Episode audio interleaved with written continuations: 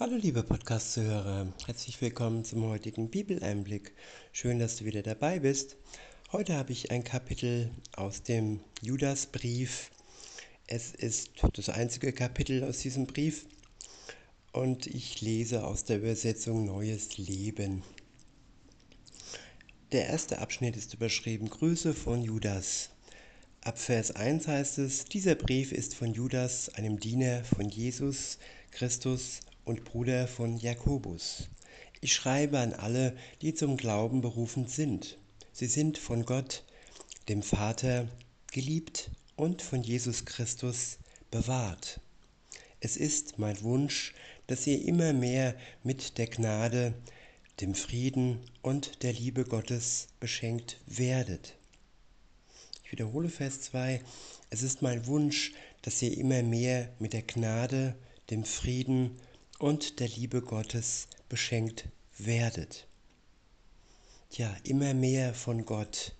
Und von Gott kommt Gnade, von Gott kommt Frieden und von ihm kommt Liebe. Mit diesen drei Eigenschaften und Geschenken können wir ein Leben führen, das auch andere zu Gott hinführt. Und in diesem Kapitel geht es auch um die Verteidigung des Evangeliums. Denn viele verwässern das Evangelium, viele verändern es, viele ja, packen noch ihre Lügen mit hinein und machen es dann selbst zur Lüge. Es ist dann nicht mehr heilig, es ist dann ja unheilig sozusagen durch die Lügen und die Irrlehren derer, die das Wort verfälschen. Der nächste Abschnitt ist überschrieben mit die Bedrohung durch falsche Lehrer. Ab Vers 3 heißt es, meine lieben Freunde, ich hatte euch schon lange über die Erlösung schreiben wollen, die uns allen gehört. Doch nun will ich euch über etwas anderes schreiben. Ich muss euch auffordern, für die Wahrheit der Botschaft zu kämpfen, die Gott ein für allemal denen geschenkt hat, die ihm gehören. Ich sage das, weil einige gottlose Leute sich bei euch eingeschlichen haben und behaupten, wir können die Vergebung Gottes dazu missbrauchen, ein zügelloses Leben zu führen. Ja, das wäre dann eine Vergebung, die ja die Gnade Gottes mit Füßen tritt. Das wären Menschen, die die Gnade Gottes mit Füßen treten. Vergebung heißt Gnade. Und nach dieser Gnade, nachdem wir diese Gnade empfangen haben, nachdem wir von Jesus erlöst wurden durch unseren Glauben, wollen wir nicht mehr sündigen, wollen wir kein zügelloses Leben mehr führen. Wenn der Drang größer ist wie die Dankbarkeit, also der Drang danach, an unserem zügellosen und sündhaften Leben festzuhalten, dann sind wir noch nicht wirklich an Jesus dran. Hier geht es nicht darum, dass wir sündigen, weil das werden wir wieder. Hier geht es darum, dass wir ja die Gnade Gottes nicht missbrauchen, indem wir aufgrund seiner Gnade, aufgrund seiner Vergebung ein zügelloses Leben führen. Weiter heißt es, das Schicksal solcher Menschen ist längst besiegelt, denn sie haben sich gegen unseren einzigen Herrn und Herrscher Jesus Christus gewandt. Und obwohl ihr all ihr alles ein für alle Mal wisst, muss ich euch daran erinnern, dass der Herr zwar das Volk Israel aus Ägypten rettete, doch beim nächsten Mal dann alle tötete, die nicht mehr an ihn glaubten. Ja, der Glaube an Jesus Christus ist der Freibrief ins ewige Leben. Wer seinen Glauben loslässt, wer seinen Glauben ja verspottet und somit den Heiligen Geist verspottet, die Gnade verspottet, die er einmal geschmeckt hat und sie dann in den Schmutz wirft, der kann nicht wirklich ähm, ja, davon ausgehen, dass er gerettet wird. Nur der Glaube rettet uns. Der Glaube und die Wahrheit, die wir bewahren sollen und nicht durch ihr Lehren und Gift ähm, ja, verunreinigen lassen sollen. Der Heilige Geist hilft uns zu erkennen, zum einen, was die Wahrheit Gottes für unser Leben ist und zum anderen gibt er uns auch die Voraussetzung, diese Wahrheit in unserem Herzen zu bewahren, zu verteidigen gegen all die Angriffe des Teufels. Der erste Angriff war im Paradies, als er ja Eva fragte, ja, willst du wirklich nicht Erkenntnis, willst du wirklich ähm, ja so in Gänsefüßchen dumm bleiben? Und ähm, nein, Eva war nicht dumm. Eva war zu dem Zeitpunkt zu dem Zeitpunkt noch gehorsam. Und dieses Gehorsamsein ist viel mehr wert als dann die Erkenntnis ihrer Schuld, nachdem sie zum ersten Mal gesündigt hatte. Denn sie führte sie zusammen mit ähm, Adam in den Tod. Und dieser Tod hat sich ja hinweg bewegt, immer wieder und wieder. Jeder Mensch trägt die Sünde Adams und Evas in sich, die damit begonnen haben und ja, wo dann der aktuelle Mensch, also wir, damit fortgefahren haben. Und dieses, dieser Sprudel nach unten in die Hölle sozusagen, er kann nur ein Ende finden, wenn wir die Hand Gottes ergreifen und uns herausziehen lassen aus unserem sündhaften Leben und dann die Gnade Gottes spüren und nicht mehr zurück wollen. In Vers 6 heißt es, und ich erinnere euch an die Engel, die die Grenzen ihrer von Gott verliehenen Vollmacht nicht anerkannten, sondern den Platz verließen, an den sie gehörten. Ja, Satan, der Teufel, war auch einmal ein Engel.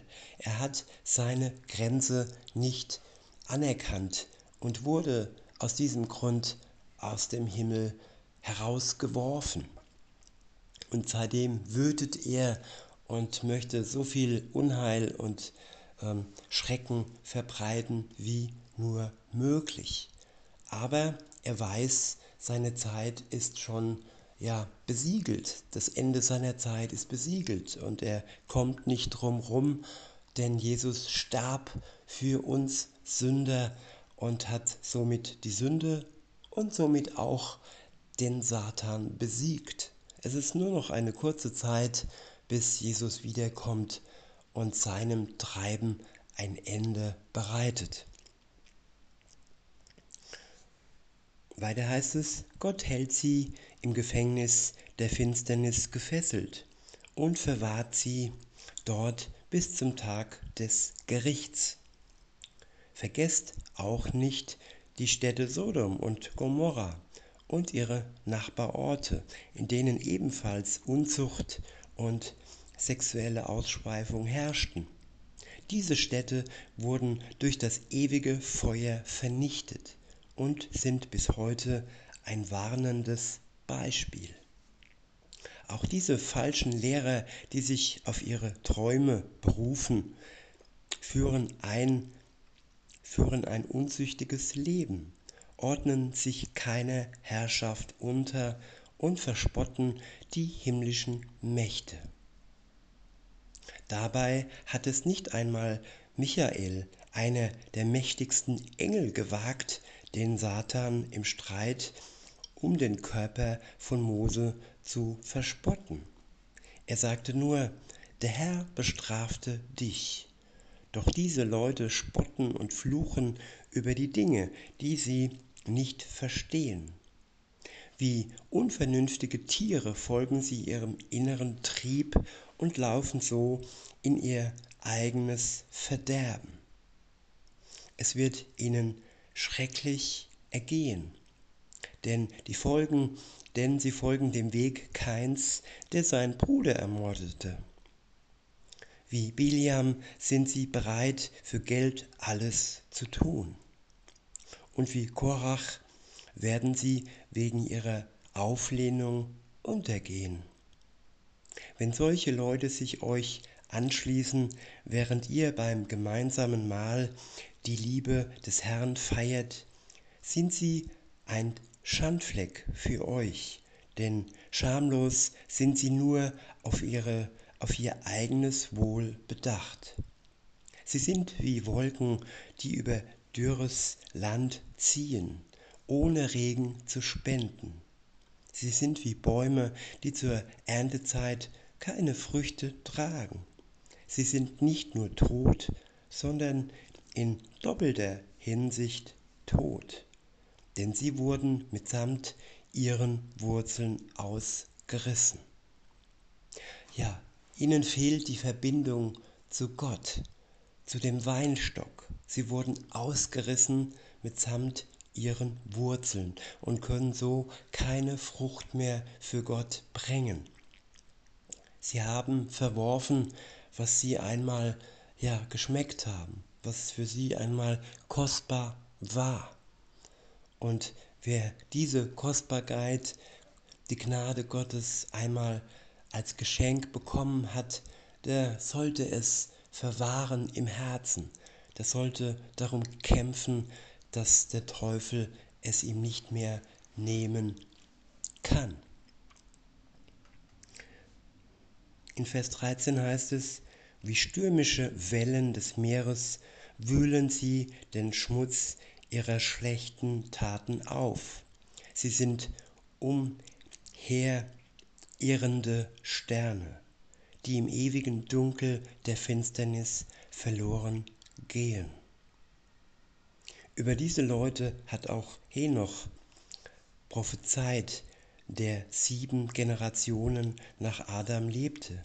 Er sagte, siehe, der Herr ist gekommen mit Tausenden seiner Heiligen. Er wird über die Menschen der Welt Gericht halten. Er wird die gottlosen Menschen, die sich gegen ihn aufgelehnt haben, für ihr Handeln bestrafen und sie für alle Beleidigungen gegen ihn verurteilen. Ja, wer Gott beleidigt, dem ja, wird ein schlimmes Urteil zuteil werden. Wer aber Gott liebt und dankbar ist und sich an seinem Wort erfreut, ist bewahrt und sich auf den Tag freut, wo er wiederkommen wird, um die Seinen zu sich zu holen, aber auch um Gerechtigkeit zu bringen denen, die ja unter denen seine Kinder leiden. In Vers 16 heißt es, das sind Leute, die ständig nörgeln und sich beschweren und sich von ihren Begierden beherrschen lassen. Es sind großspurige Angeber und sie schmeicheln anderen, um sich Vorteile zu verschaffen. Der nächste Abschnitt ist überschrieben mit einer Ermahnung, treu zu bleiben. In Vers 17 heißt es, Ihr aber, meine lieben Freunde, sollt an das denken, was die Apostel von unserem Herrn Jesus Christus euch vorausgesagt haben. Sie sagten euch, dass es in den letzten Tagen Spötter geben wird, die mit ihrem Leben nichts Besseres anzufangen wissen, als ihren eigenen gottlosen Leidenschaften nachzugehen. Jetzt sind sie da und stiften Unfrieden unter euch. Sie haben Gottes Geist nicht in sich und lassen sich nur von ihrem Denken leiten. Von ihrem Denken leiten, das von der Welt geprägt ist.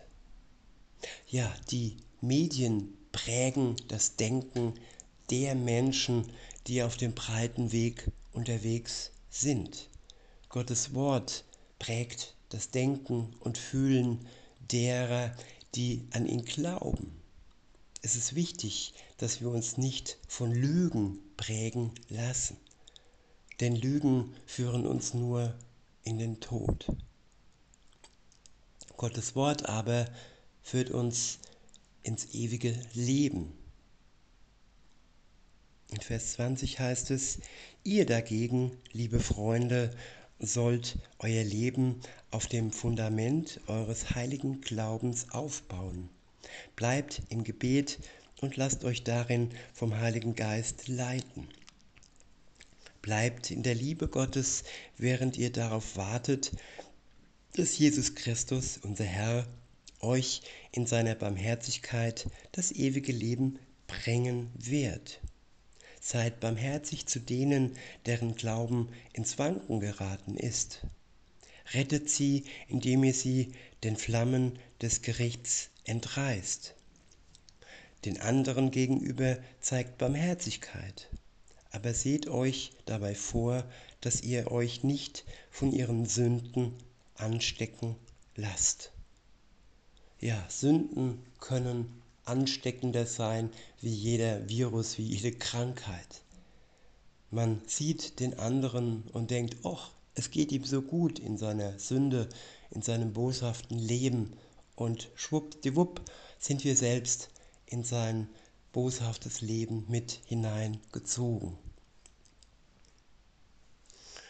Insofern sollten wir ja unser geistiges Immunsystem fördern, indem wir ja Gottes Wort lesen, indem wir zu ihm beten und indem wir seinen Geist in uns wirken lassen.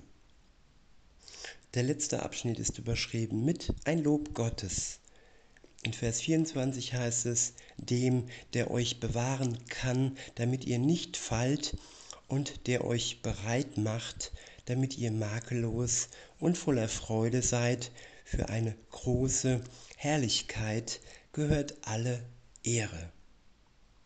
Ich wiederhole, dem, der euch bewahren kann, damit ihr nicht fallt und der euch bereit macht, damit ihr makellos und voller Freude seid, für seine große Herrlichkeit gehört alle Ehre.